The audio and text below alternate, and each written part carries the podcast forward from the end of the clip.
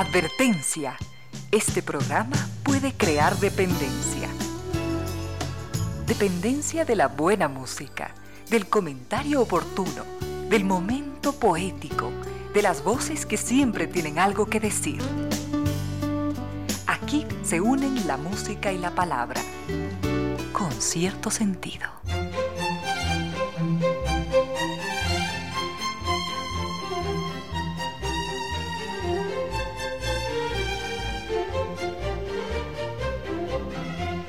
3 de la tarde y dos minutos, bienvenidas, bienvenidos, gracias por sintonizar Radio Suceso 101.7, gracias por compartir estas horas de música, comentarios y entrevistas y ojalá, ojalá al final de la jornada, como siempre, podamos imaginar con estos favores que la fantasía nos hace, podamos imaginar que hemos rendido real, justo y merecido, merecidísimo homenaje a la inteligencia, a la sensibilidad, a la autoestima, a la confianza, a la alegría de vivir y siempre, siempre, a las ganas de luchar de todos, donde quiera que nos encontremos, a las ganas de luchar por una vida más digna en lo individual y en lo colectivo.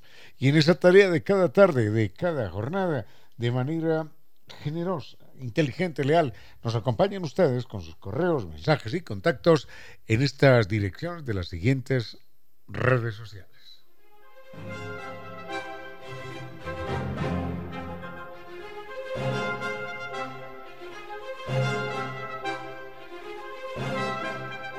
Nuestro correo electrónico es conciertosentidoecuador.gmail.com. En Facebook nos siguen como Concierto Sentido Mi cuenta personal en Twitter, arroba Ramiro Díaz. Y en Instagram, arroba Ramiro Díaz Velázquez. Tenemos mucho para compartir en esta tarde del 4, 4 miércoles, partiendo la semana, 4 de, de mayo. Y al frente de controles está el doctor Vinicio Soria dispuesto a entregarnos estupenda música.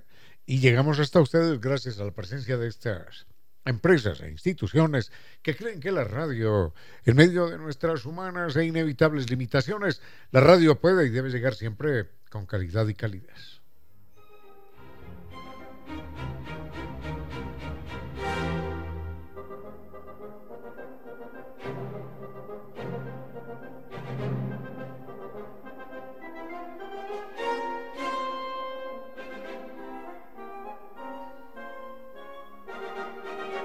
Recuerden que problemas de humedad por capilaridad ascendente ya no tienen por qué existir más, porque ha llegado una solución científica, técnica, desarrollada por Kibli, nueva técnica. Esa solución significa no más paredes descascaradas, ni ambientes enfermizos, ni propiedades desvalorizadas, ni más albañil, cemento, arena, ladrillo, nada de estas cosas. La solución es garantía de por vida. El mail es ecuador.novatecnica.com, la página www.novatecnica.com y dos teléfonos. 098 26 588 y 098 81 85 798. Salir del estado loading es necesario para poder navegar, para poder enfrentarnos al mundo todos los días. Cuando Internet ya no funciona, cuando está entortuguecido, es el momento de una opción inteligente. Internet seguro de ultra alta velocidad. Hay que salir del estado loading. Por eso la opción es un Internet tricampeón de los Speed Test Awards. Recuerden NetLife, la página es netlife.es o entre al 3920 000.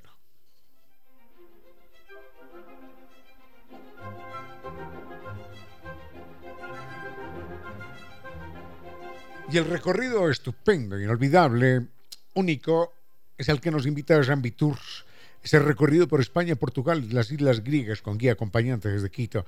Empieza España, allí Madrid, con su arquitectura barroca y renacentista, la Puerta del Sol, la Fuente de Cibeles. Esto es una verdadera maravilla. Y luego las callejuelas judías de Córdoba y enseguida se cierra España con Sevilla, para disfrutar del estilo flamenco y el pasodoble. Luego Portugal, país, país romántico, bellísimo, lleno de maravillas, de historia, de belleza. En Oporto, un buen vino. Luego, Santuario de Fátima. Enseguida, la majestuosidad de Lisboa. Y esto se cierra con las playas del Mediterráneo y con las islas griegas. Playas del Mediterráneo, la Costa del Sol. Y las islas griegas para enamorarnos con los atardeceres en Santorini, para disfrutar de las exquisiteces de Mykonos y para llegar a Atenas, para sentirnos parte de la mitología en Atenas, con una de la civilización. Recuerde Recuerde, el teléfono en Quito es 600-2040, Naciones Unidas y Veracruz frente a la sede de jubilados de Rías. Allí están. La página sambitours.com. Y puede preguntar también por las salidas semanales a Galápagos. Recuerde que Sambitours mmm, hace que usted cumpla sus mejores sueños porque los lleva a los grandes destinos para que cumpla siempre con lo que desea y por eso lo acompaña.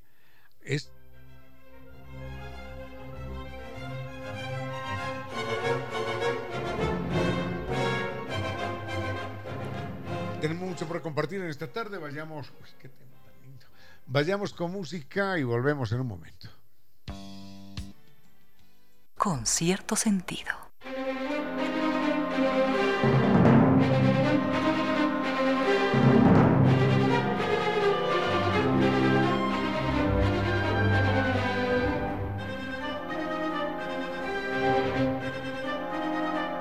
Este tema es muy breve y había quedado ayer un poquitín, poquitín incompleto, un poquitín incompleto, no, incompleto, porque si no se ha tocado totalmente es porque está incompleto. En todo caso era eh, la idea de que nuestros indígenas conocían que estábamos en el centro del mundo. No existe ninguna evidencia científica documentada, seria, sustentada, que uno pueda mostrar diciendo, sí, sí, mira, aquí está este testimonio.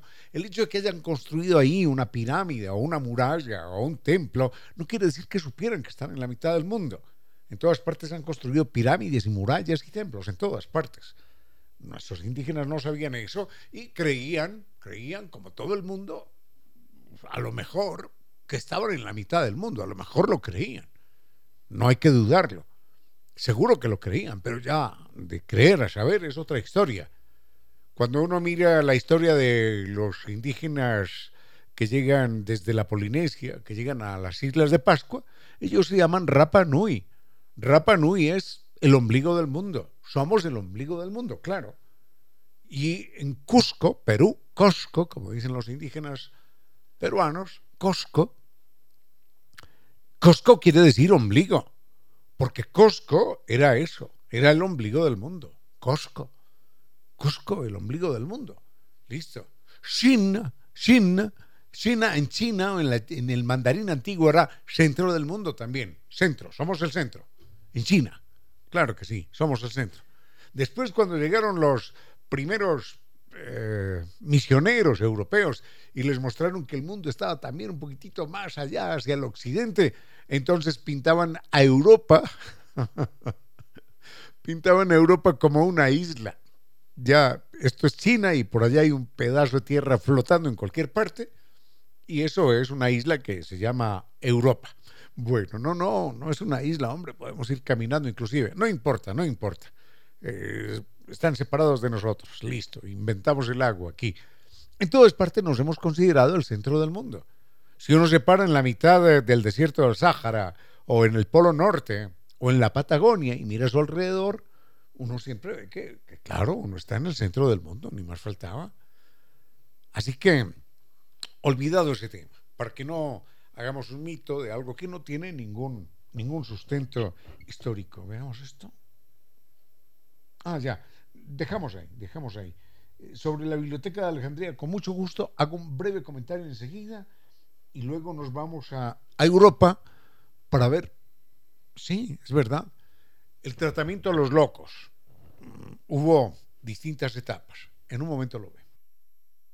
Con cierto sentido.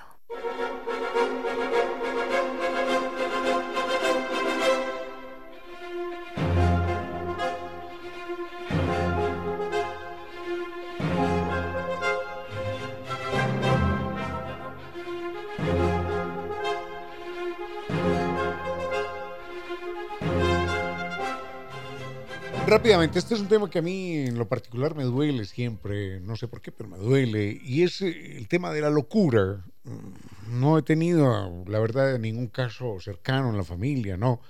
Hay familias que sí han tenido por ahí sus, sus enfermos de esta naturaleza. Eh, llegamos a conocer a un compañero, bueno, estudiábamos con un compañero que, que, un día enloqueció de manera, de manera súbita, fue muy triste aquello. En fin, Pero eh, en general el, tema de los locos ha sido considerado desde distintas perspectivas. En principio se consideró como una perspectiva puramente mágica, religiosa. Mm, no se no se demonizaba necesariamente al loco. No, no, no, no se le no se le castigaba físicamente, no. Eh, generalmente eran sociedades más pequeñitas y entonces eh, el daño que podía hacer un loco o el enfrentamiento que el loco podía tener con algunas normas establecidas no iba a ir tan grave, no, no iba a ser tan transgresor como para que exigiera un castigo.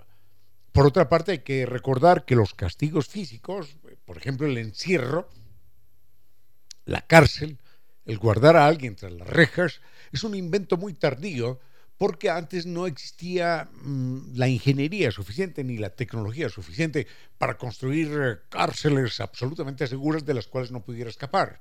Entonces el hierro costaba una millonada y, entonces dedicar barrotas de hierro a un loco era una, una insensatez desde el punto de vista económico.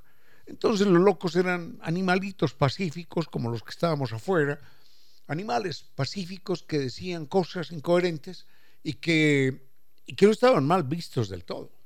Por eso en Iris, por ejemplo, en el Medio Oriente, profeta, profeta se decía loco, y loco, mejor, loco quería decir profeta, o profeta quería decir loco. Entonces, el que empezaba a decir insensateces, se le decían loco, loco, profeta. Pero después aparecieron unos tipos que enloquecieron a su manera con mensajes mesiánicos, religiosos, y empezaron a hablar de cosas imposibles, fantásticas, y los empezaron a llamar profetas, locos también, ¿no? El que decía algo, el que decía algo extraño. Entonces, en medio de todas las incoherencias que el loco aquel decía, que el loco callejero decía, o que el profeta decía, eventualmente alguna se cumplía, eventualmente. Si uno empieza a hablar durante 20 horas al día, por alguna cosa, alguna cosa terminará siendo cierta. Y si no termina siendo cierta, pues la gente se la inventa y dice, no, es que eso lo dijo el loco, porque dijo algo parecido, o yo lo interpreto de esta manera.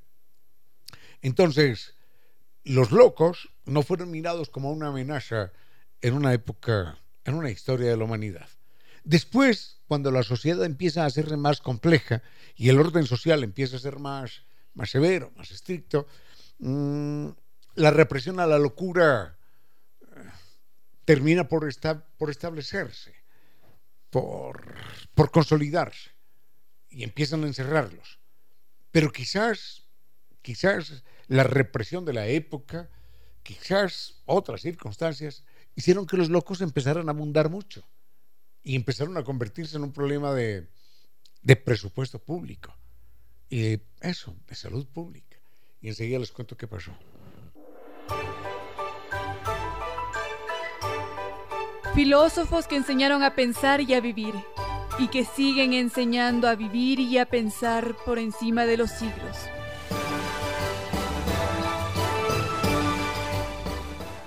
Siempre se ha pensado que los grandes maestros de la filosofía, los personajes que abrieron el camino de la sabiduría, han sido personas muy entradas en años. Y es verdad que casi siempre ha sido así. Pero Confucio puede ser una notable excepción. A pesar de su extraordinaria juventud, ya dejaba una huella inolvidable en todo aquel que lo conocía y era considerado como un gran maestro. No era común, pero era considerado el joven gran maestro. Y los nobles insistían en que sus hijos estudiaran con el sabio y lo que enseñaba era una luz para guiar la vida entera. La creatividad del pensamiento es importante, afirmaba Confucio pero la creatividad sin una base de realismo conduce a la locura. Y agregaba, en el estudio es importante memorizar, pero conservando siempre la reflexión sobre lo que se aprende. Pero reflexionar sin acudir al estudio también puede ser peligroso. Reflexionar y estudiar.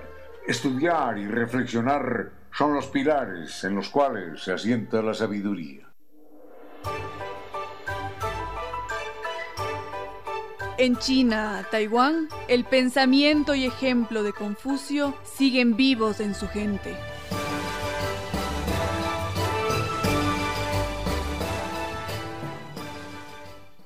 Sigue con ustedes, Ramiro Díez. Con cierto sentido.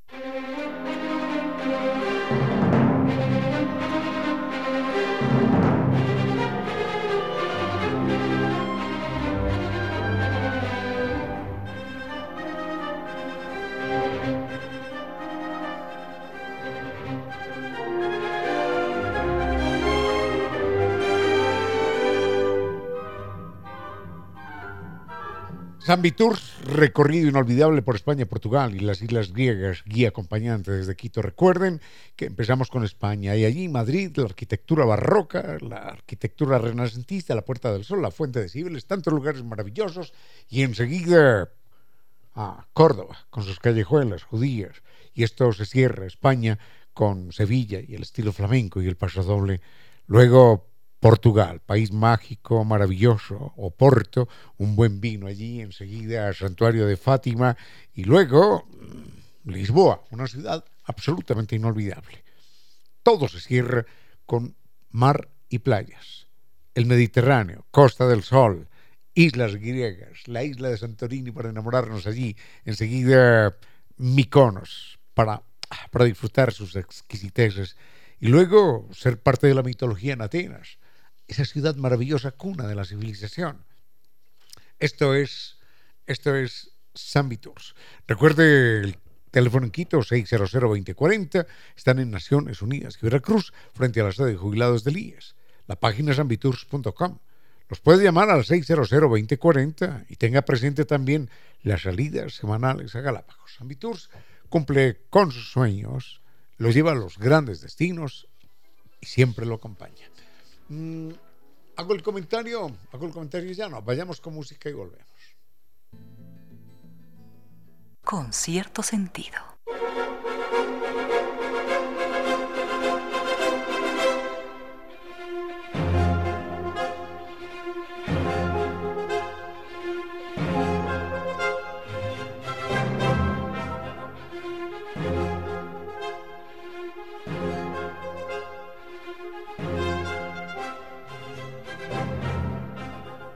Cuando los locos empezaron a abundar y a, ser motivo de preocupación también presupuestaria en las ciudades europeas, porque antes simplemente los dejaban por ahí tiraditos en la calle, que se murieran, pero hay un momento en el que aparece una, eh, un embrión de Estado, de organización social que dice, a ver, ¿qué hacemos con estos, con estos personajes?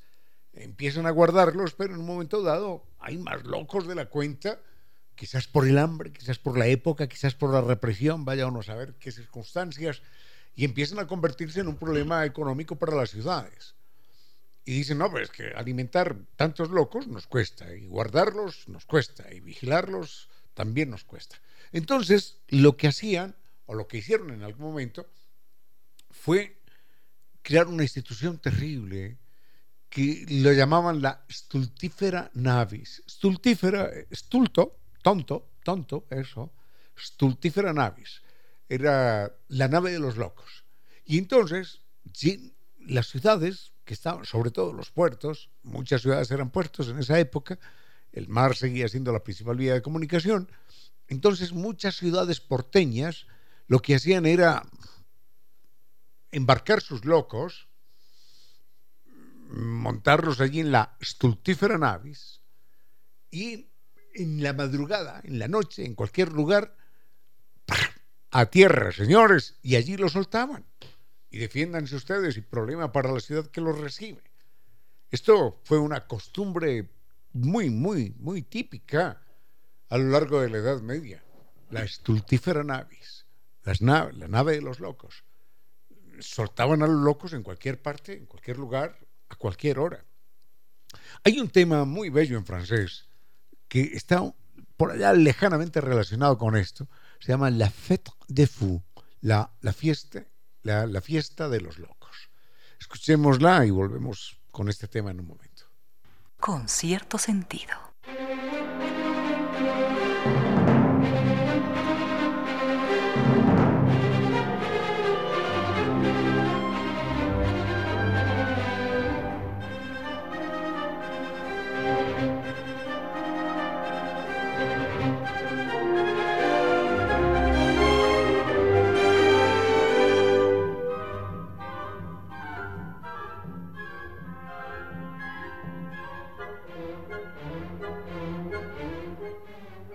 En fin, que quiero acortar este tema de los locos, palabra que inclusive a mí me, me resulta verdaderamente violenta, pero es eh, la que utilizamos normalmente, para recordar que eh, la vida que han llevado las personas sometidas a esta enfermedad eh, es una vida verdaderamente dura, complicada.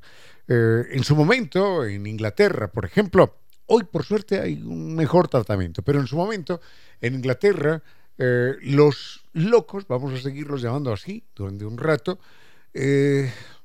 fueron, fueron, ah, esta es la pregunta que origina el tema.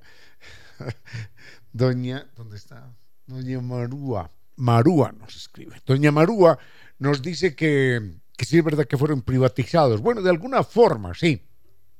Este comentario lo habíamos hecho hace un tiempo atrás, recordando los manicomios en, en Inglaterra. Y es que en un momento dado el gobierno inglés, las ciudades inglesas, Londres particularmente, encuentra que la manutención, que el cuidado de las personas con perturbaciones mentales, sobre todo que abundan más en las sociedades más, más represivas, las, las personas con, con, perturbaciones mentales empezaban a ser muy, muy, muy, muy, muy numerosas y sostener este número grande de personas resultaba, resultaba complicado. Entonces, eh, lo que hace algún funcionario es, es verdaderamente horroroso desde el punto de vista humano, desde el punto de vista de la dignidad. Y es, en efecto, privatizar a los locos, vender a los locos. Entonces, lo que hacía era decirle a los empresarios, bueno, vamos a organizar tours familiares para que vengan aquí al manicomio a ver a los locos. Y pagan un dinero por la entrada para ver a los locos allí encerrados tras las rejas en un patio allá amontonados de, de alguna manera, pero habrá locos con precios especiales para ser vistos. Esos locos eran los más extravagantes. Vaya uno a saber qué horrendas cosas hacían. Pero valía dinero pagar por verlos. Obviamente los que estaban locos eran los que pagaban. Eran locos aún más peligrosos. Aún locos más peligrosos los, los que eran capaces de cobrar por ver a una persona con perturbaciones mentales. Y entonces se daba el caso de que había algunos locos que no eran tan locos y habían montado su propio negocio. Vaya uno a saber qué extrafalarias acciones llevaban a cabo. Entonces la idea de ellos era convocar público. Me imagino que se lastimaban, vaya uno a saber qué comían, qué cosa, no se sabe. Convocar público para recibir algún dinero. Eso lo hicieron en Inglaterra en su momento. Hoy la evolución de la locura ha tenido, ha tenido por suerte un, un cambio positivo en algunos países, en algunos. Enseguida menciono. A esta hora, recuerde que un niño siempre puede enseñar tres cosas a un adulto. A ponerse contento sin motivo, a estar siempre ocupado con algo y a exigir con todas sus fuerzas aquello que desea. 15 horas, 56 minutos. Un momento para la historia y las noticias del mundo de los animales, nuestros hermanos. Arthur Schopenhauer, uno de los más destacados filósofos alemanes de todos los tiempos, afirmaba lo siguiente. La supuesta ausencia de derechos de los animales es una de las más horrendas barbaridades de lo que llamamos cultura occidental. Los otros animales, nuestros hermanos. La supuesta ausencia de derechos de los animales es una de las más horrendas barbaridades de lo que llamamos cultura occidental. Sigue con ustedes, Ramiro Díez. Con cierto sentido.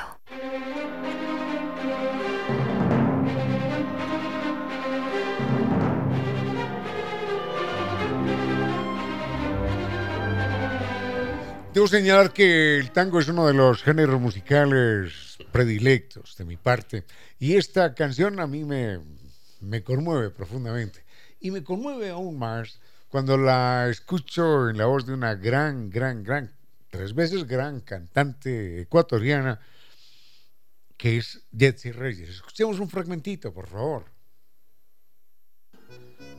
Sinceramente me dan ganas de tomar de tomarme un buen vino. Hoy estoy oyendo este tango, me siento en Buenos Aires. Bueno, qué maravilla. Y estamos aquí con, con la cantante que se escucha al fondo, que es Jetsi, Jetsi Reyes. Realmente Jetsi encanto, ¿no? Porque es, es un encanto como canta. Jetsi Reyes se presenta mañana jueves y el sábado pero primero cuéntenos dónde usted y gracias por estar acá. Bienvenida. Sí, gracias querido Ramiro. Eh, te envía un saludo también el maestro Darío Rodríguez, que es el pianista, el compositor, compositor pianista. sí, es un joven, él tiene apenas 29 años y tiene una trayectoria larga desde su niñez.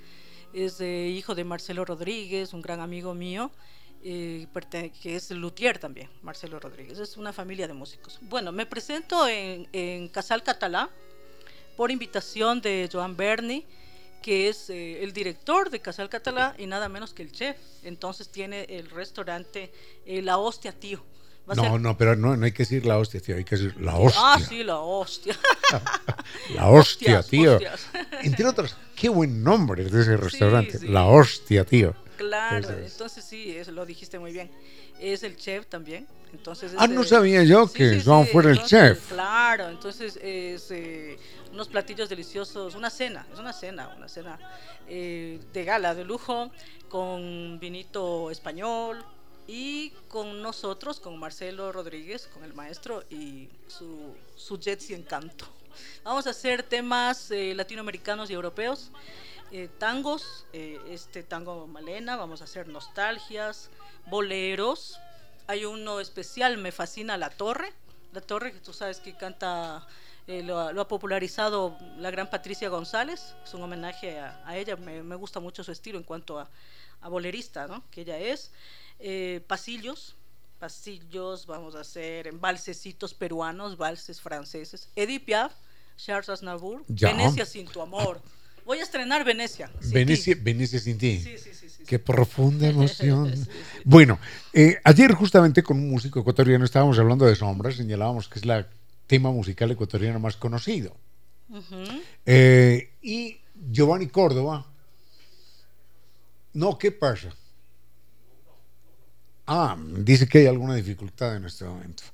Bueno, nos dice que hay alguna dificultad en este momento en el equipo. Vamos a, vamos a a ver qué, qué podemos hacer. Por lo pronto, Jetsi.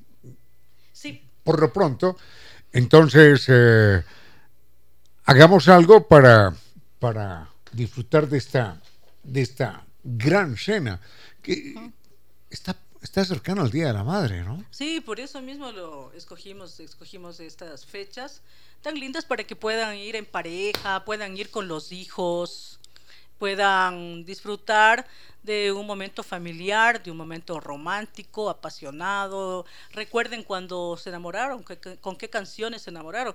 Hemos preparado 15 temas, Ramiro querido. 15 temas. Eh, tenemos también, eh, por ejemplo, Lía, que te, gusta mucho. ¿Recuerdas que tú eres el único que tiene el bolero Lía? Todavía, sí. Eh, tú y Marta Lucía Ramírez. Exactamente, sí, porque es un demo, ¿no? Con el gran Michel Ferré tengo la grabación, la que tú tienes, es piano y voz. Él ahora está tocando nada más ni nada menos que con Buica.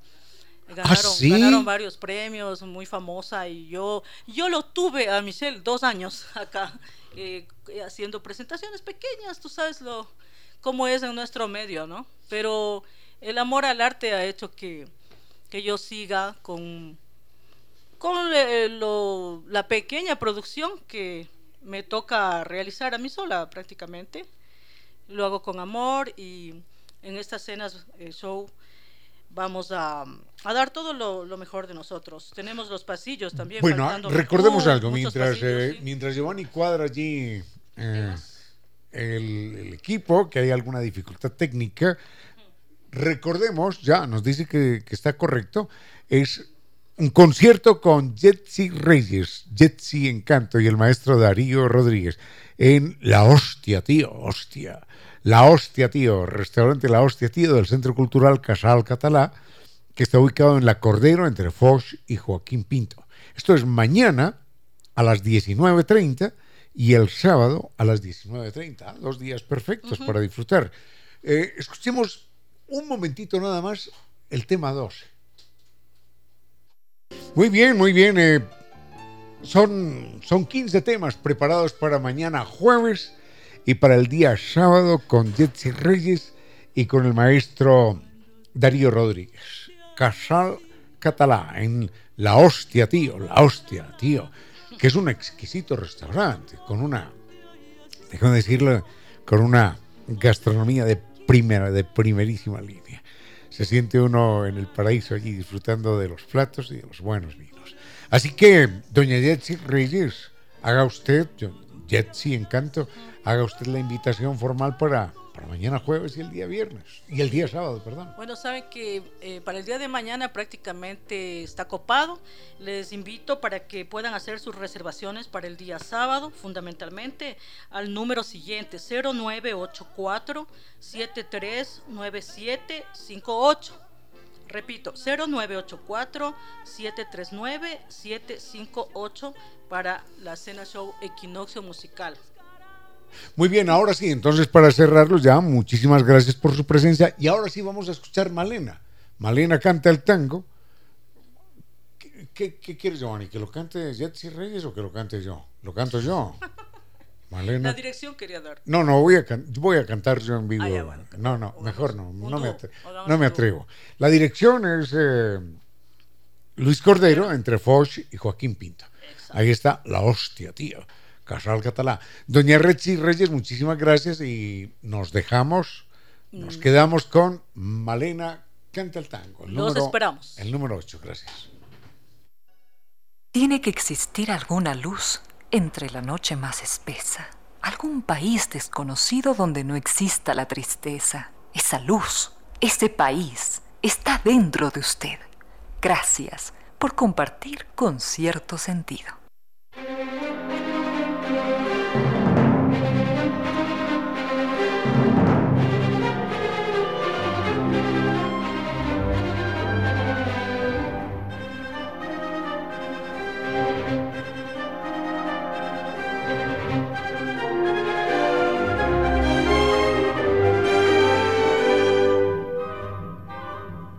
Esto es eh, de manera muy breve lo que tengo que señalar frente al tratamiento de la locura, de las perturbaciones mentales.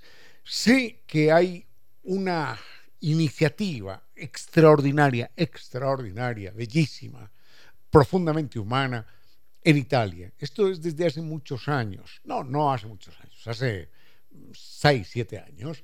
Eh, leí el documento, lamentablemente no lo tengo conmigo en todo caso, la idea ha sido la, voy a ver si me sale la palabra, desmanicomiación. la desmanicomiación, no sé si así se dice, de las personas internas, de las personas recluidas en manicomios. Desmanicomiación, no sé cómo se. Es decir, acabar con los manicomios, acabar con esa institución que no corresponde de muchas formas ni a la ética ni a las posibilidades de la, de la tecnología, de la medicina actual, ni corresponde tampoco a las expectativas que tienen los familiares de las personas enfermas, ni esas personas enfermas. Uno nunca sabe, bueno, si alguien tiene un problema de, no sé, de, insulina y se le sube, se le baja el azúcar. Eh, entonces no es, no es complicado, nadie lo mira mal, nadie lo segrega por eso. Si alguien tiene un problema de hipertensión, bueno, tampoco, nadie, nadie lo va a discriminar por eso. Pero las enfermedades mentales siguen siendo una amenaza. Una amenaza no real, sino que la gente las percibe como tal. Yo recuerdo el caso de un queridísimo amigo en la universidad. Ah, vamos a poner una canción que se llama un, ¿cómo es? Un café para Platón, porque cuando escucho esa canción lo recuerdo a él. Era un compañero no solo muy querido, sino brillante, era, era un sensible, verdaderamente inteligente, extraordinario. Y en cuarto año de la carrera, recuerdo, estábamos viendo una materia muy dura, muy complicada, que se llama econometría. Econometría es una materia muy difícil en, matemáticas y economía, es muy difícil. Y los exámenes de econometría duraban cuatro o cinco horas, ¿no? Empezábamos el sábado, eso era el sábado, a las ocho de la mañana, y tranquilamente nos íbamos hasta, hasta las doce del día o una de la tarde. Y eso se sabía que duraba el examen de econometría.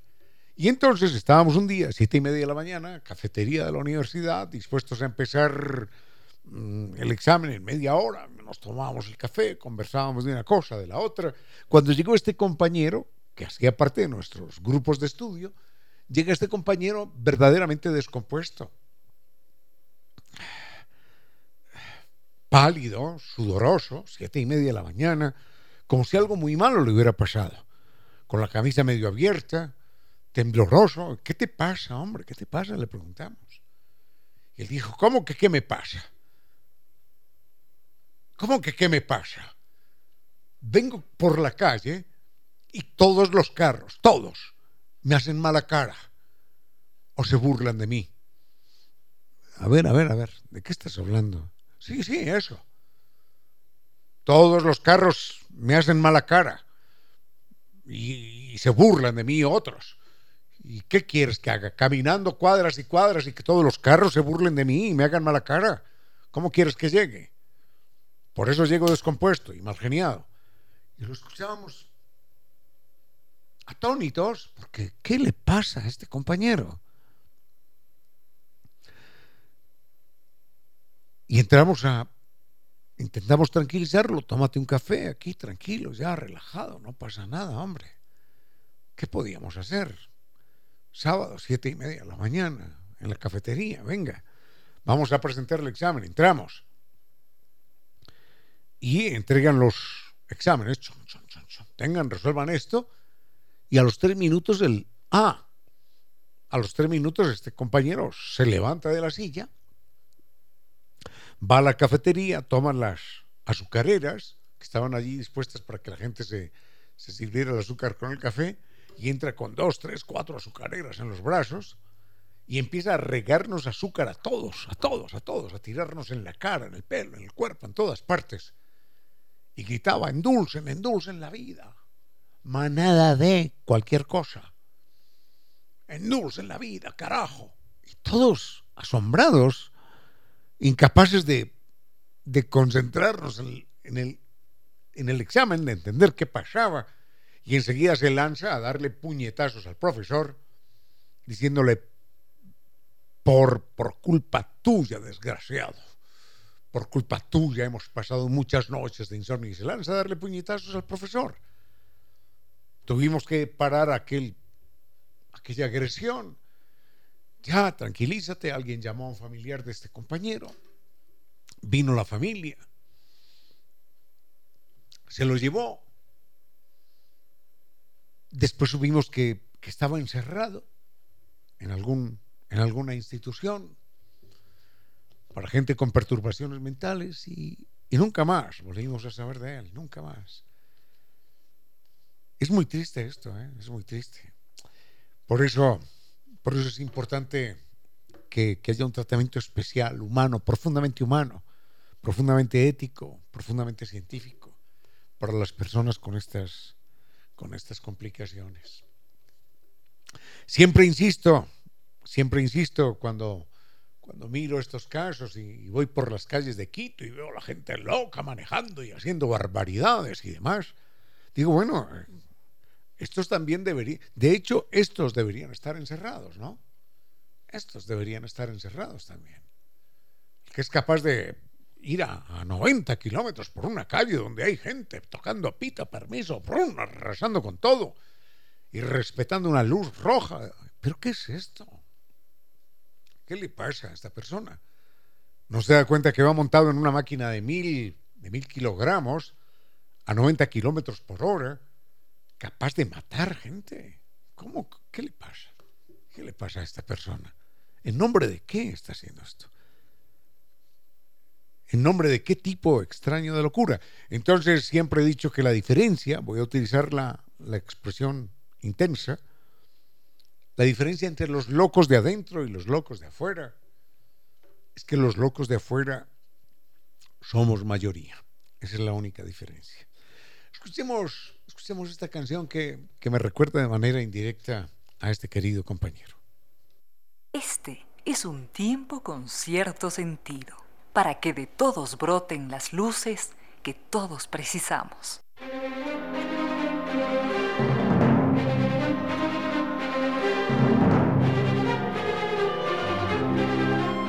Si está pensando qué carrera seguir, recuerde que GET es Global Education and Training. Es un programa de orientación profesional, vocacional, que se inicia con una mm, entrevista a fondo con el estudiante interesado y con sus padres.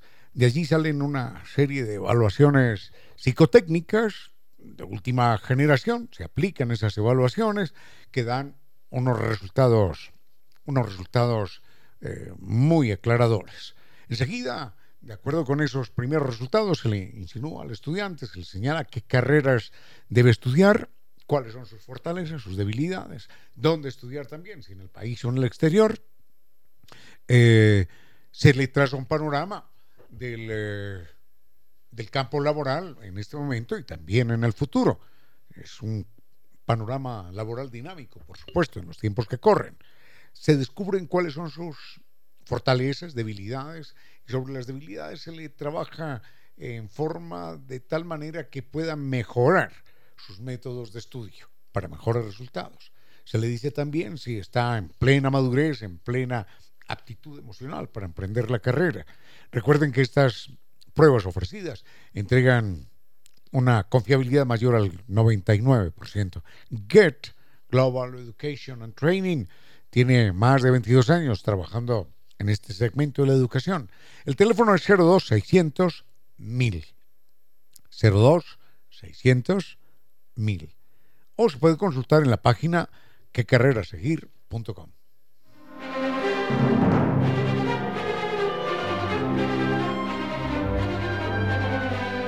Y una información técnica importante que tiene que ver con su vida, con su salud, con su presupuesto, es que el problema de la humedad por capilaridad ascendente no, no tiene solución. No tiene solución si usted pretende la solución tradicional. Los albañiles, el cemento, el ladrillo, la pintura, estas cosas no. Por eso la solución es científica, técnica, la entrega Kibli de Nova Técnica. El mail es ecuador.novatecnica.com, la página www.novatecnica.com y dos teléfonos, 098 2600588 y 098 8185 798 la garantía es de por vida. Vayamos con un tema musical, propuesta y volvemos. En silencio, ese rayo de luz que entra por su ventana quiere decirle que a esta hora la música y los comentarios se disfrutan con cierto sentido.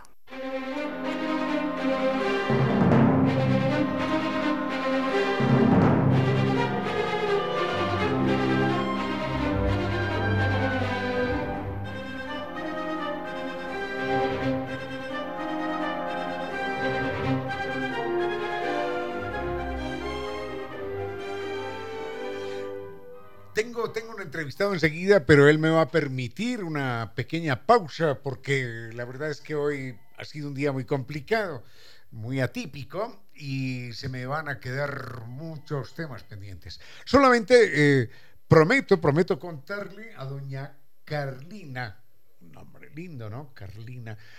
Prometo contarle a doña Carlina con más detalle mañana eh, algo acerca de la brujería en Europa de cómo fue castigada la brujería en Europa, de cómo se dio ese fenómeno, de qué características tuvo la brujería en América, digo en América desde el norte hasta el sur, porque tuvo otras condiciones distintas y, y particularmente por lo que ella nos pide, el eh, juicio de las brujas de Salem o de Salem, como se dice en inglés. Con mucho gusto voy a, voy a hacer ese, ese recorrido histórico, pero ya será mañana. Solamente le, quiero comentar que en, en, América, América del Norte digo, no tuvo mm, episodios tan tan vergonzosamente masivos como los hubo en Europa. En Europa fueron decenas de miles, decenas de miles. Eh, tengo unos registros por ahí que mejor no menciono porque no hay derecho a recordar con tanta rabia que yo no, no, no, no quiero recordar con tanta rabia. Decenas de miles, sobre todo de mujeres, que fueron llevadas a la hoguera. ¿Quién lo diría? En Estados Unidos, cuando llegan los primeros eh, viajeros del Mayflower, del, del, famoso buque barco aquí con los puritanos y peregrinos, eh, se desata en algún momento en Salem, bueno, en general en los Estados Unidos se presenta también persecución por brujería, hay apenas 38, hay, hay 16, 16 muertes por brujería. Una sola ya es demasiado. Pero 16, no, wait, no son 16 somos, son 36 muertes por, por, por brujería. Y recuerdo que son 36 porque el juicio de Salem condena a 18 mujeres. Es decir, un solo juicio condenó a 18, a la mitad de todos los condenados a muerte en los Estados Unidos. Por eso ese juicio es tan famoso. Bueno, no solamente porque cubrió el 50%, sino por las condiciones particulares. Lo que la gente no sabe, lo que no se menciona normalmente en los libros de historia, es que ese juicio es disparado de alguna manera por una niña colombiana. Imagínense esto. Por una niña colombiana. Una esclava negra colombiana. Bueno, se la, se la roban y la convierten en esclava. En la Guajira colombiana había unos asentamientos de esclavos negros, africanos, ya ahí. Y esta niña un día es robada por unos piratas ingleses que llegan ahí, robaban la gente, venga, y se los llevaban a Estados Unidos. Y a esta niña negra, que era una niña de 13 años, la venden como esclava. Y se la vende al predicador, al líder religioso, el famoso reverendo Parris. Y entonces el reverendo Parris no solamente quiere salvarle el alma, sino también disfrutar de su cuerpo y la convierte en su amante, el reverendo Parris, a una niña de 13 años. Y esta niña, en una tarde de travesura, estoy contando la historia que contaré mañana con más calma, esta niña en una historia de travesura, en una tarde de travesura, invita a las amiguitas a un juego medio mágico, medio, medio picaresco y tal, y ahí se desata una histeria colectiva que origina la muerte de 18 mujeres. Bueno, no 18 mujeres, no, 18 personas. Y tuve la, la oportunidad de conocer en alguna ocasión a un nieto de una bruja de las que llevaron a la horca, a un nieto en generación 17 o 18. Bueno, estas son cosas que pasan en la vida. Pero bueno, cerramos el tema y venimos en un momento con un queridísimo amigo, gran artista y como yo le digo a él, animal polifacético. en un momento. Con cierto sentido.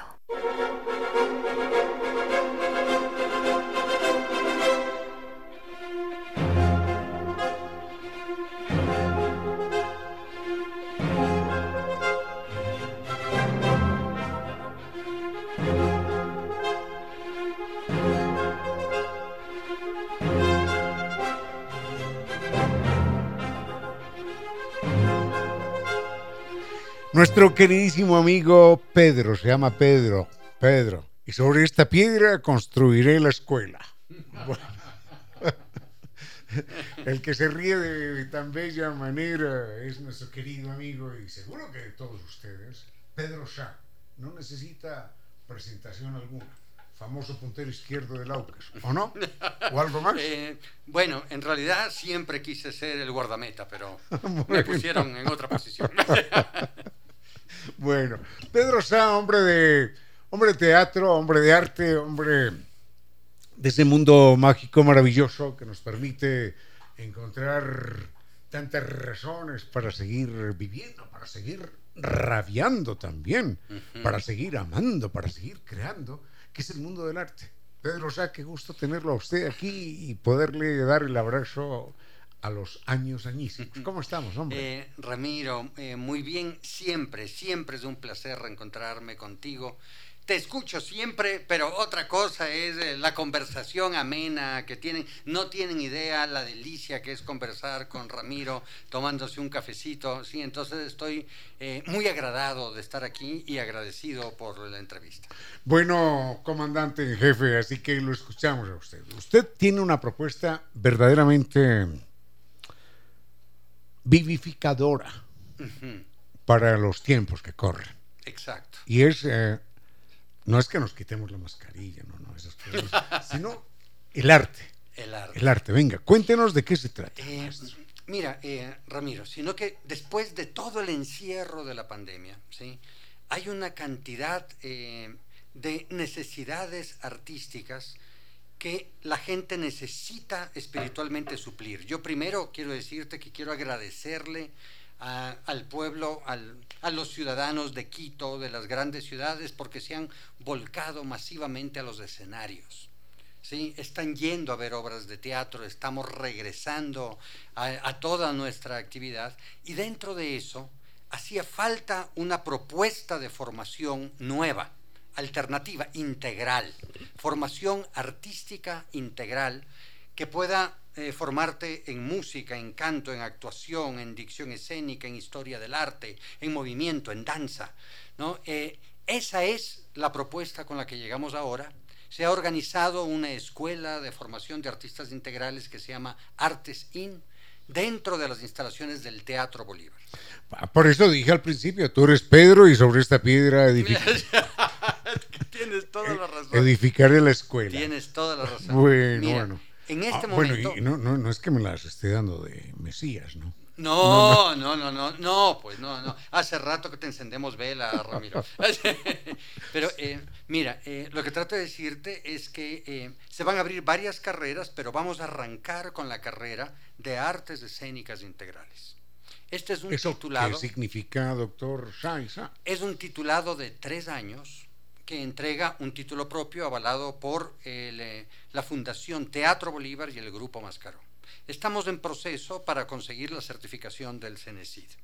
Eso significa que los alumnos que ingresen ahora van a tener eh, tres años de formación intensa, de estudios diarios, eh, de canto, dicción escénica, movimiento, baile, música, momentito, momen- momentito, momentito. No, no, en serio, en serio. Ya. Momentito de nota. Vamos A ver, paso a paso. paso a paso. Canto, Sí, actuación, actuación, dicción escénica, ah, dirección escénica. historia del arte, Qué lindo. movimiento, Ah. danza, Wait a moment, un segundito. ya, Movimiento, danza. guion. ¿Guiones qué? ¿Escribir un guion? Sí, sí, claro. ¿Un guion para teatro? ¿Un guion no, para cine? Para cine. Van a tener audiovisuales ta- también, formación audiovisual, porque como artistas integrales, eh, puede ser que tu orientación a los tres años no sea tanto hacia la actuación, sino más bien hacia la producción, A por escribir, ejemplo, a escribir. o a escribir, ¿sí? O, o un poco más tú prefieres dedicarte al canto y a la danza. Nosotros te abrimos el abanico, te formamos para que tú puedas escoger tu camino artístico. Eh, y esto tiene una modalidad que es bien interesante. Eh, estamos haciendo audiciones para la gente interesada y aquellos que lleguen a la audición y demuestren su interés y su talento pueden obtener hasta el 40% de descuento en las mensualidades de la escuela. Yo hice en alguna ocasión una prueba para, para canto. ¿Ya? Y entonces canté y me dijo el profesor, me dijo, Hágase locutor. me dijo, lo suyo es la veterinaria. Qué manera de ladrar. No, hombre, no, está haciendo bromas. Yo sé, yo sé, yo sé. Está muy bueno. Eh, mira, entonces quisiera invitar a todos aquellos que estén interesados. A ver, va. Hombre, canto, actuación, qué interesante esto. Sí. eh, todos los que quieran hacer la audición para obtener el 40% de descuento, ¿sí? Eh, pueden eh, conectarse. Estoy buscando ahorita los datos. Perdónenme un segundito, ¿ya? Estoy buscando los datos para que ustedes puedan eh, ingresar. Estamos en Facebook, en Instagram, ¿sí? Tenemos, pueden llamar al Teatro Bolívar para, averiguar, ¿no? Entonces, aquí estamos, aquí estamos, aquí estamos.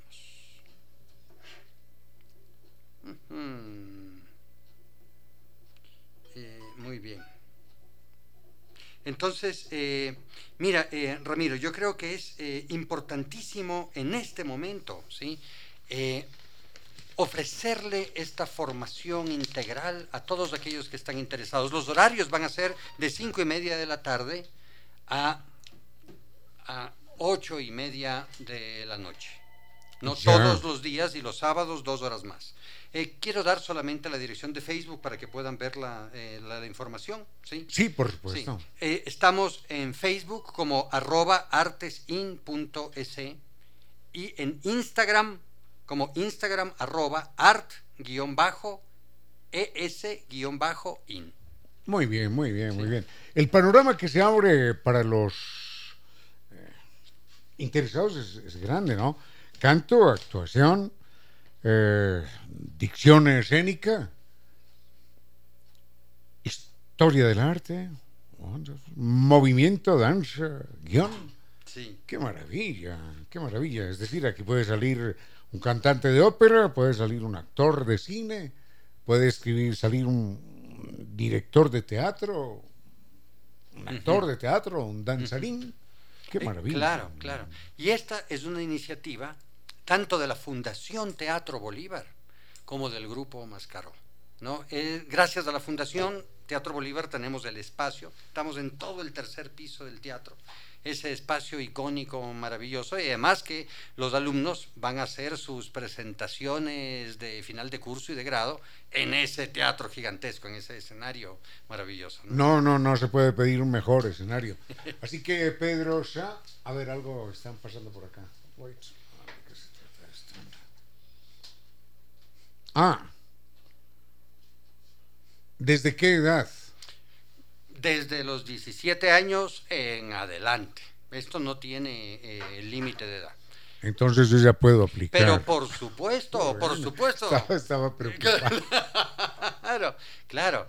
Oye, O, sea, realmente, eh, po- ¿por, qué estamos eh, eh, desde los 17 años? Realmente podríamos poner eh, desde menor edad, solo que si tenemos muchos interesados adolescentes, yo preferi- preferiríamos pues abrir un taller para adolescentes, y pero este está destinado más Al público título universitario, ya. Exacto. Ya es claro. Exacto, exacto. Como una carrera alternativa. Como una carrera de Por formación. supuesto, como una carrera. Exacto. Muy bien, Pedro Sá, agradecemos inmensamente su presencia y recuerde lo que decía Emanuel Lasker, el campeón mundial de ajedrez alemán. Decía, en la vida todos somos actores. Exacto. Qué linda, ¿no? Exacto. Qué linda. Sí. Muy bien. Eh, Damos el teléfono nuevamente, por favor. Eh, sí, los teléfonos, eh, miren, lamentablemente, eh, entren eh, a la página web del Teatro Bolívar, ahí están O, todos se- o los se llama datos. Teatro Bolívar directamente. Eh, o se llama directamente al Teatro, al teatro Bolívar, sí, pero es teatrobolívar.org la web. ¿No? Y eh, recuerdo, en Facebook estamos como eh, artes, arroba artesin.es. Perfecto, perfecto, mi querido doctor Pedro Sá, maestro, queridísimo amigo. Eh, Mi querido Ramiro. un gusto verlo a usted a los años, hombre. Me ¿Ah? hiciste acuerdo con lo que estabas comentando sobre las brujas, que hace muchos años yo leí el manual de los inquisidores dominicos, Uy, ¿no? El que ah, se llama eh, el de Kramer- martillo de las, de, la- las brujas. Kramer y Kramer. Eh, exacto. Kramer, claro, claro. Eh, Ma- Maleficarum. Exacto, exacto. Es un libro de terror. Es de terror porque es un manual en donde te explican en detalle las torturas, cómo identificar a una bruja, cómo, cómo hacer el interrogatorio. Es terrorífico. No, no, claro. El, el mallete, ma- eh. Exacto. El, el, el Sí, mallete. el- sí, el martillo. El, martillo sí, contra, el martillo de las brujas. contra el mal. Exacto. El martillo contra el mal. Ese fue. Exacto. ¿Sabe qué vergüenza arrastra la humanidad? Ese fue el libro más vendido durante la Edad Media. terrible. Hubo, hubo gente que aprendió a leer solamente para leer ese horror. Pero no solamente para leerlo, sino para creérselo y para aplicarlo. Ah, claro, y empezar a denunciar a, a todo el mundo. No, es, que, terrible. ¿Sabe qué? No, no toquemos ese tema, porque yo a usted le estoy viendo en este momento, ¿sabe cara de qué? Ah, de actor.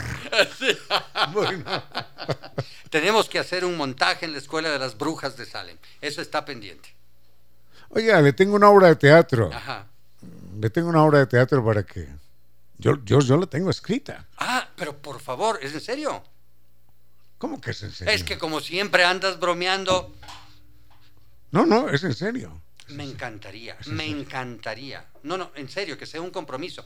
Todos lo están escuchando. Es en serio. Y, y, otra cosa que va en serio es que espero que usted me cancele los, los 100 mil dólares que me debe. Eh, sí. Bueno, eh, fue un gusto, Ramiro, haber estado contigo en esta tarde maravillosa.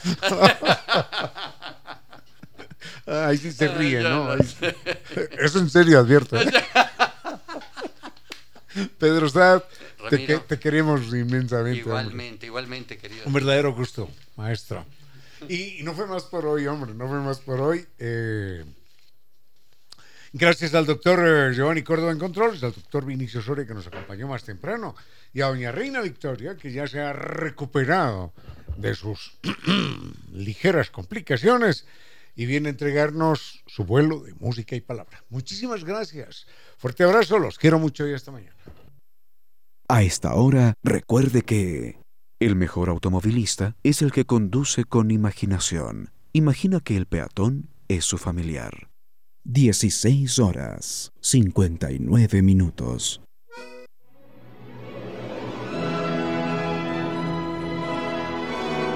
Y ahora bienvenidos todos a un vuelo de música y palabra. Bienvenidos a este espacio con cierto sentido, con Reina Victoria Díez, para que disfruten de un vuelo de música y palabra.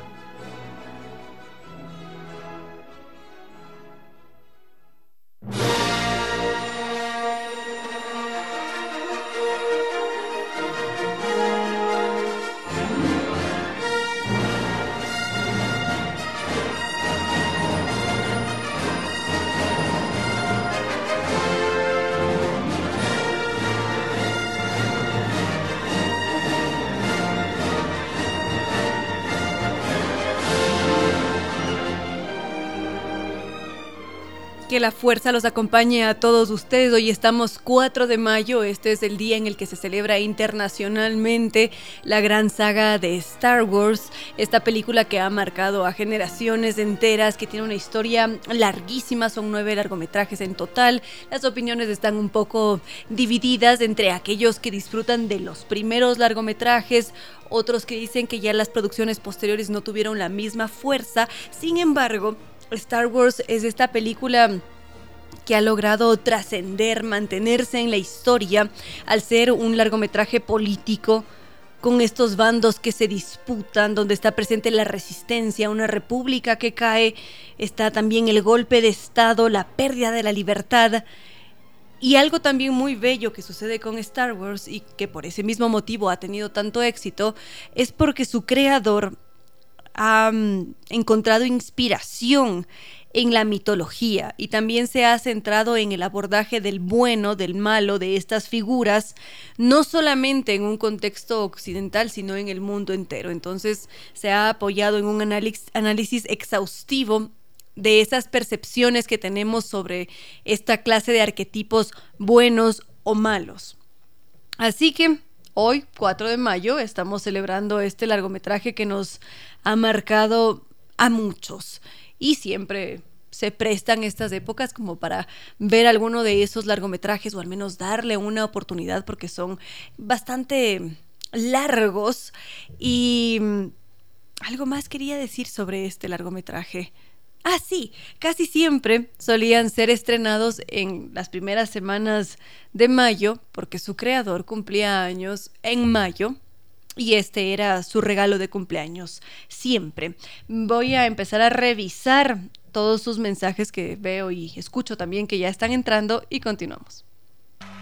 Gracias a todos por sus mensajes, a Néstor, también a nuestra querida amiga Sonia, quien a propósito me ha entregado un delicioso presente, unos de ricos chocolatitos mil y un gracias por ese detalle, así como también lo ha hecho Andrés Martínez, quien está en sintonía. En cambio me dejó un gran tazón para los tés, también con chocolates. Muchas gracias por todos esos gestos que tienen constantemente, a todos los que se encuentran en sintonía, que me han enviado varios mensajes de recuperación. También por allí estaba Edgar Bar Jefferson Avellaneda, también está Carlos, Leandro, Henry. Gracias a todos ustedes por estar siempre tan pendientes. Ahora, entre esas propuestas que ustedes nos han hecho está la de Adriana quien se preguntaba por la psicopatía y qué podríamos decir sobre ella. Algo que me gusta mucho sobre la ciencia y como lo he mencionado en más de una ocasión es cómo se avanza en los estudios y se refuta, se renueva constantemente porque se hacen nuevos descubrimientos, diferentes análisis, se agarran muestras de estudio mucho más amplias y eso permite tener más luces. Así que podríamos revisar qué se dice ahora sobre el concepto del psicópata. Con cierto sentido.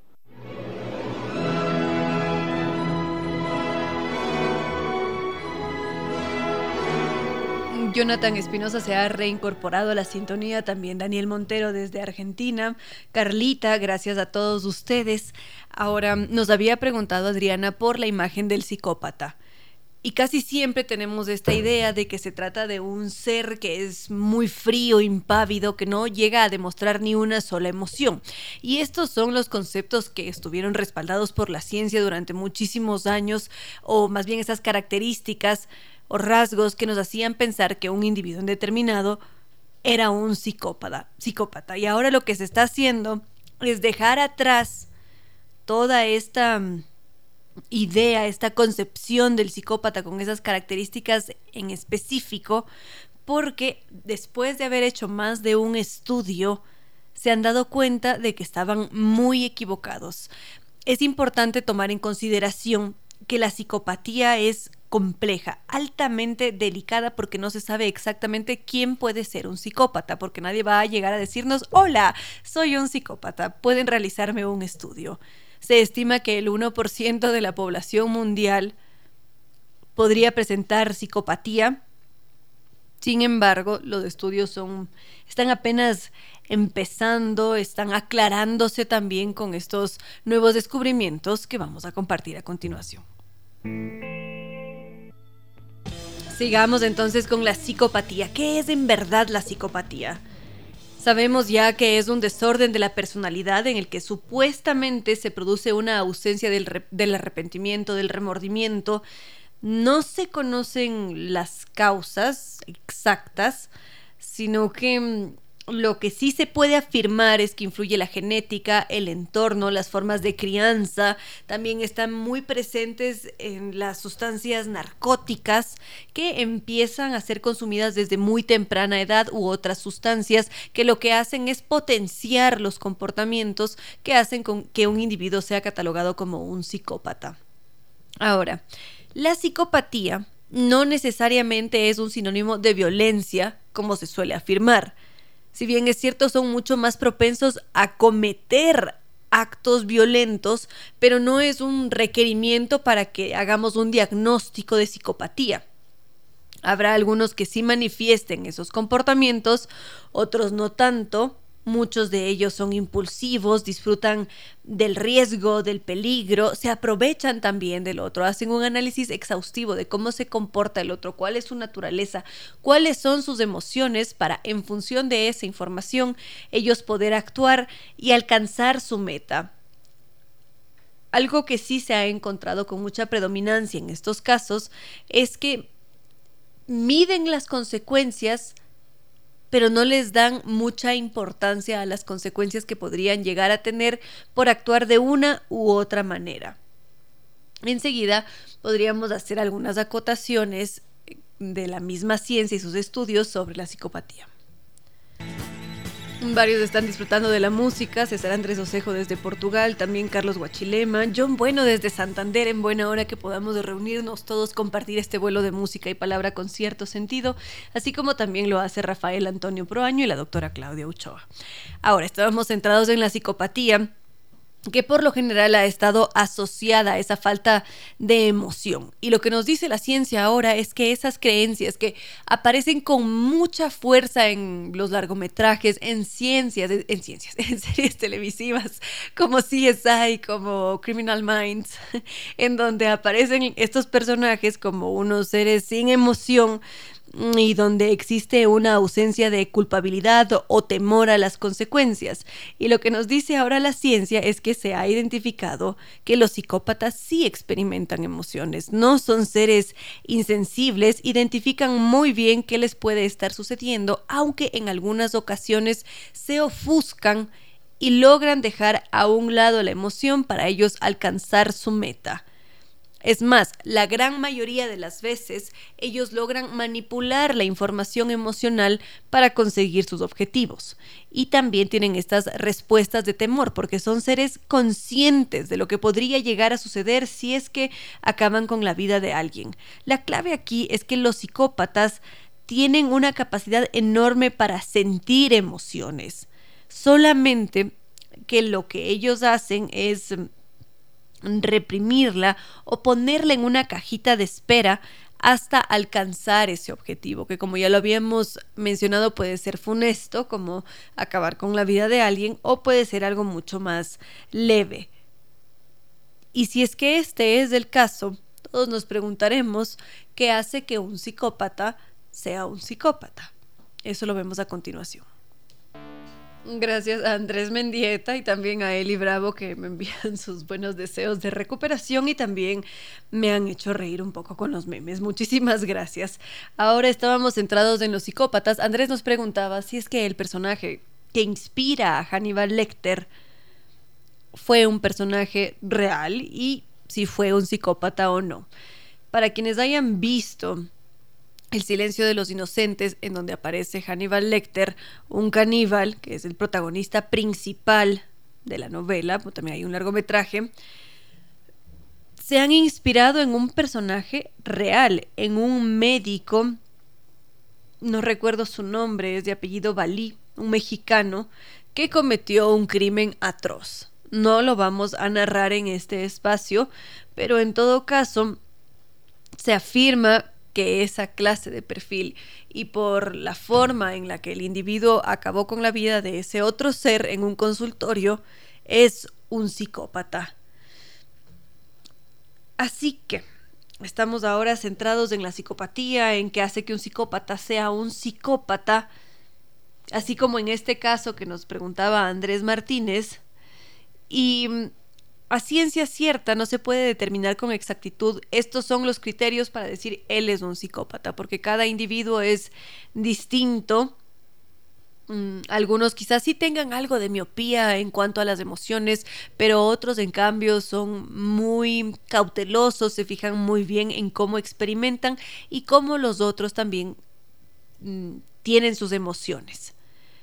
Como les había dicho al principio, en algunos momentos la emoción, si es que interfiere con sus objetivos, puede ser dejada a un lado, pero esto no quiere decir que no sientan, la experimentan, sino que se dan sus modos para utilizar esa emoción a su favor. Y también de esa forma pueden engañar al otro y salirse con la suya. Dentro de todo ese contexto, hay ciertas situaciones que hacen que los psicópatas se comporten de forma mucho más impulsiva. Podrían de la noche a la mañana dejar un trabajo o salir corriendo si es que eso les va a permitir alcanzar el objetivo. Y allí sí que se van a olvidar de las consecuencias porque los dispara ese afán por conseguir su objetivo y, como habíamos puesto este ejemplo, acabar con la vida de una persona. En todo caso, alcanzar su meta. Sin embargo, esto no quiere decir que sean seres de sangre fría. Y hay muy buenas noticias en este tema que vienen desde la ciencia, porque después de todo, al parecer, todos podemos cambiar. Marco Miranda nos escribe y nos dice que hay una muy buena serie en la plataforma de Netflix que se llama Mindhunter, que hace referencia a este tema de la psicopatía. Muchísimas gracias también Edison Burbano, Eduardo Jaime, Esteban Yeroví y Javier, Javier Favara Barona. Y hay Henry Jimbo también que nos pregunta si es que es posible conocer la historia de este asesinato que inspiró el, silencio de los inocentes. Lo que vamos a hacer, queridos amigos, es que ustedes quieren que les cuente esta historia para no transmitirla por aquí en radio, es que me pueden escribir a través de las redes sociales. De esa forma les contaré de forma personalizada eh, qué fue lo que sucedió y cómo se inspiró el silencio de los inocentes y qué se dice también sobre ese personaje mexicano. Las cuentas Facebook con cierto sentido, Twitter arroba Reina Victoria DZ e Instagram arroba Reina Victoria 10. Bienvenidos a seguirnos en esas diferentes redes sociales y de esa forma les podré contar la historia. Ya para cerrar con la psicopatía, porque hoy día también tenemos entrevista, decíamos que la ciencia tiene muy buenas noticias y que nos dicen que todos, absolutamente todos podemos cambiar. Ellos han trabajado con una muestra considerablemente amplia, con miles de personas, y han llegado a confirmar que es posible modificar la naturaleza del psicópata. Va a tener un impacto mucho mayor cuando se interviene durante la adolescencia o finales de ella, porque ciertos, ciertas características o rasgos pueden atenuarse. Por lo tanto, todos pueden cambiar. Pero para esto es fundamental fusionar diferentes tratamientos, trabajar con terapia, con calidad de vida, con un acompañamiento desde diferentes instituciones, trabajar con realidad virtual, con juegos que permitan hablar sobre las emociones, poner las cartas sobre la mesa para interpretar qué es lo que está experimentando ese ser y que ese mismo ser tenga plena conciencia de lo que le sucede. Son muy buenas noticias porque al hacerlo, al darle la importancia que merece la salud mental, el daño social y personal disminuye, por lo tanto es un costo menor hacia la sociedad. Y a esto se debe sumar también la necesidad de romper con estos estereotipos de que si alguien ha sido diagnosticado con psicopatía es un ser insensible. Porque cuando eso sucede, inmediatamente lo que se hace es dejarlos a un lado de la sociedad, dejarlos por allá lejos, cuando en realidad lo que se necesita es una integración y de alguna manera comprensión. Así que sí que son muy buenas noticias, porque en efecto, todos podemos cambiar. A esta hora, recuerda que los profesionales en alguna materia son aficionados que nunca se han rendido. 17 horas 42 minutos. Con cierto sentido.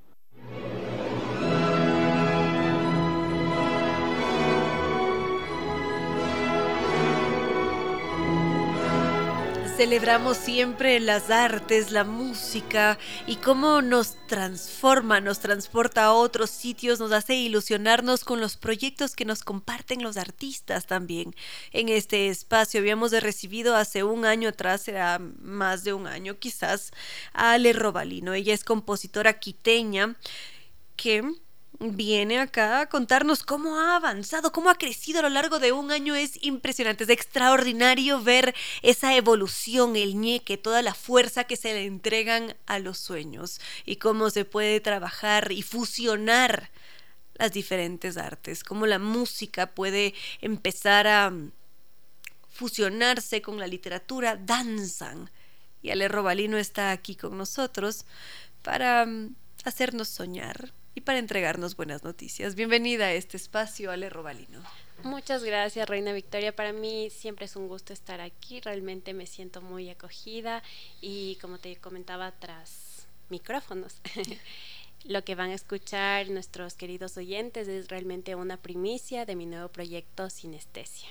Sinestesia, ¿cómo nace Sinestesia?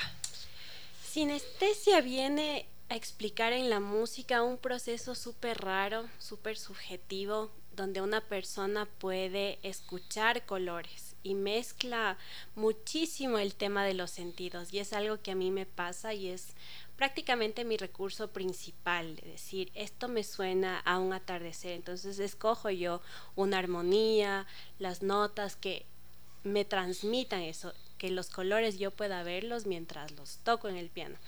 Entonces, un poco como haciendo un homenaje, digamos, a esta esencia súper rara de la composición de forma personal. Le puse sinestesia a este que es mi nuevo proyecto, un EP de dos temas musicales grabados como en un formato de una pequeña big band. ¿Qué quiere decir que han sido grabados en un formato de una pequeña big band para quienes no estén familiarizados con el término? Bueno, tiene un cuarteto de vientos metales, trompeta y tres saxos. También tengo una sección de cuerdas, violines, viola, cello y la sección rítmica de piano, guitarra, bajo y batería. ¿Y tú realizas las melodías para cada uno de los instrumentos? Sí, bueno, el proceso nace del piano. El piano siempre va a ser mi compañero fiel, íntimo, muy querido. Y de ahí nacieron todos los temas que yo he compuesto desde que era una niña. Entonces de ahí los he llevado a diferentes formatos y estas obras nacieron durante mi periodo en la universidad. Entonces estar ahí me permitió explorar nuevos formatos como este de una pequeña Big para el cual no había escrito antes, pero resultó un proceso hermoso. Excelente, entonces son dos EPs y Decíamos al comienzo que lo que has hecho es jugar también con la literatura. ¿Cuál es el papel que tiene la literatura? Así es, bueno, yo siempre trato de, mezclar la composición, de acompañarla con algo más, no, no solamente que se quede en la música, sino que me cuente una historia. Entonces he tomado dos libros que han sido muy queridos para mí. El primero se llama Las cajas de luz, sobre el cual he escrito la canción Cometas en febrero, que es la que he compartido. Y el segundo tema es de uno de los libros de Isabel Allende que a mí me trae mucho, mucho cariño pensar y recordar en ese libro, que es el de El amante japonés. Entonces, claramente no están relacionados ambos libros, pero cada uno me ha dejado un mensaje, una conexión muy fuerte que yo he querido plasmarla a través de la música. ¿Cómo crees que nosotros como oyentes vamos a percibir estas composiciones? ¿Vamos a relacionar inmediatamente la composición con la obra de Isabel Allende? ¿O qué crees que podría suceder en nosotros cuando las percepciones son tan subjetivas? Bueno, yo te comento que hice un ejercicio muy interesante con mis propios músicos, quienes grabaron los temas. Les pregunté, bueno, ¿y a qué les recuerda o a qué género les parece que suena esta música? Y todos me dieron una respuesta distinta, tal vez jazz, pop, rock, eh, música de cine, etcétera, pero todos me decían, se siente que cuenta una historia. Bien, tú le podrías poner esto a una película y va a funcionar, porque te transmite una historia. Entonces, realmente yo no quisiera limitar a mis oyentes a que se queden solamente con tal personaje o con tal emoción sino que puedan hacer lo suyo, que puedan relacionarlo con sus propias historias, con sus propios personajes, con sus propios libros y realmente crear así esta conexión entre el compositor y quien lo escucha. Es decir, que la inspiración o esas obras que a ti te sirven de referentes son personales, íntimas. Y ya después lo que suceda con nosotros es una nueva historia. Totalmente. Yo creo que muchas veces tal vez nos frustramos con, con como compositores en pensar que así tiene que sentir el oyente y no es así. La música es algo, es un proceso para mí muy personal y eso es lo que yo quisiera dejarles a cada una de las personas que lo escuchan. Seguramente así será. Estos dos temas musicales van a ser los primeros de varios de sinestesia o sinestesia se va a quedar únicamente con estos dos temas. Qué linda pregunta. Em, realmente hay una serie de temas que están pensados en esta misma línea. Es música inspirada en libros, otras en series, otros en personajes muy específicos que tienen más o menos este formato de la Big Bang. Entonces, mi objetivo es realmente lanzar Sinestesia 1, volumen 1 este año y hacer el volumen 2 el siguiente año. Ah, muy bien, esperamos también tener noticias de ese segundo volumen más adelante. Esto, como siempre, tiene que ser una fiesta porque es un hijo que se trae al mundo. Las composiciones, esas cosas que forman parte de nuestros proyectos son hijos de alguna manera. ¿Cuándo será Sí. esta gran fiesta? Bueno, estamos organizando el lanzamiento de Sinestesia para el cual todos están invitados el 19 de mayo a las 7 de la noche en el Centro de Arte Contemporáneo. Muy bien, 19 de mayo, tenemos tiempo todavía. Sí. Excelente, algo que tengamos que añadir. Mm, ¿Dónde vamos a poder escuchar esto más adelante? Bueno, por ahora pueden seguirme en mis redes sociales y en las plataformas como YouTube, Spotify, como Ale Robalino, donde van a poder encontrar el link para preguardar este proyecto de sinestesia y también pueden disfrutar otros trabajos que ya se han estrenado en esas plataformas. Muy bien, ¿y qué esperamos de Ale Robalino de aquí a un año? Con suerte, con suerte, esperemos. Bueno, yo tengo un montón de proyectos, tengo tanta música que todavía no ha salido a la luz. Espero ir concretando algunos de esos proyectos, entre ellos eh, el Sinestesia Volumen 2, también de un proyecto que ya había sacado, que lo compartí contigo también, que fue la suite de las letras quiteñas. Estamos en proceso de desarrollar una versión solamente piano. Bueno, estaremos atentos a esas novedades. Y ahora, ¿qué nos podrías decir, además de lo que ya nos contaste, sobre este tema musical que estamos a punto de escuchar y que es además primicia? Cometas en febrero, Cometas en febrero es un tema que me trae mucha emoción. Eh, se trata de una historia donde el villano es febrero y no le deja volar al pueblo. Entonces la lucha de, los ciudadanos es pintarse cometas, es volar globos, sonreír, prender velitas. Y realmente esta dinámica de el bien y el mal es algo que he querido proyectar en esta canción.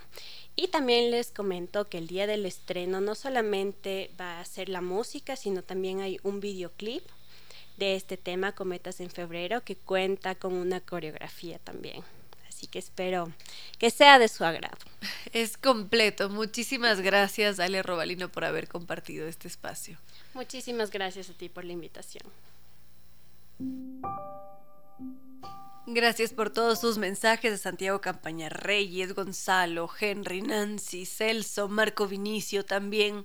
Estaba leyendo sus mensajes y son algunos los que me han pedido que les cuente la historia de Hannibal Lecter, la historia que ha inspirado al, a la novela. Entonces, queridos amigos, lo que vamos a hacer es lo siguiente. Voy a hacer un video para que ustedes puedan conocer la historia detrás del personaje de Hannibal Lecter. Seguramente está, estará publicado en mi cuenta de Instagram, arroba Reina Victoria 10, o si no, Facebook con cierto sentido. Les estaré avisando a través de las historias, a, a través de la radio, una vez que ya esté listo, y de esa forma todos pueden conocer esta historia. Ahora, creo que hemos llegado ya al final de este vuelo, ¿no es verdad, doctor Córdoba? Hemos llegado al final de este vuelo de música y palabra con cierto sentido. Ha sido un verdadero gusto poder compartir con ustedes como lo hacemos cada tarde.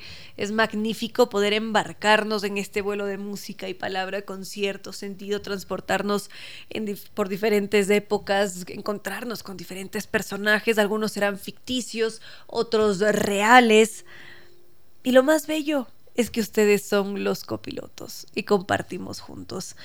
Así que les agradezco, como siempre, como cada tarde, también al doctor Giovanni Córdoba en Controles, que nos ha apoyado con la música, y también nuestros queridos auspiciantes, NetLife, el Internet seguro de ultra alta velocidad, que siempre nos garantiza seguridad, productividad y atención personalizada.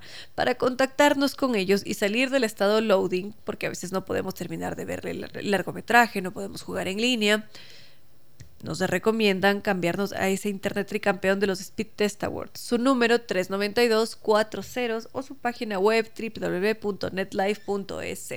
También estuvo con nosotros Kibli de Nueva Técnica con sus diferentes dispositivos Kibli que son la solución garantizada y de por vida a cualquier problema de la humedad. Nosotros detectamos el inconveniente, puede ser estético, de olores, nos contactamos con ellos que son los expertos y listo. Sabemos que vamos a tener una solución garantizada, científica, y le decimos adiós a los dolores de cabeza. Para contactarnos con ellos podemos visitar su página web www.novatecnica.com o si no su correo novatecnica ecuador arroba novatecnica.com. También estuvo con nosotros Zambi Tours, que en esta ocasión nos invita a hacer un nuevo recorrido por tres países. Empezamos en Madrid con la Fuente de Cibeles, visitamos varios de sus sitios icónicos, nos dejamos encantar por su arquitectura barroca y renacentista. Enseguida pasamos a Córdoba, que fue la capital del califato en su momento, esas callejuelas tan misteriosas que nos atrapan. Después nos bebemos un buen vino en Oporto, visitamos ese santuario de Fátima Empezamos también a transitar por sus callejuelas, pasamos a Grecia en donde nos dejamos encantar, enamorarnos con esos atardeceres que posee Santorini, Mykonos con esa deliciosa gastronomía. Y enseguida rematamos con Atenas, cuna de la civilización y nos sentimos parte de la mitología. También podemos preguntar por las salidas semanales a Galápagos. Para contactarnos con Zambi Tours lo podemos hacer en Quito al 620 40 o visitarlos en las oficinas Naciones Unidas y Veracruz frente a la sede de jubilados del IES o si no su página web www.zambitours.com. Zambi Tours nos invita a cumplir nuestros sueños porque ellos nos acompañan. Y ahora sí, no queda más que decirles que no fue más por hoy. Esperemos mañana ya no tener una voz de ultratumba y dejar atrás esta ligera afectación y nos volveremos a encontrar en, en el vuelo de música y palabra del día. Mañana estamos jueves. No fue más por hoy. Los queremos mucho y será hasta mañana.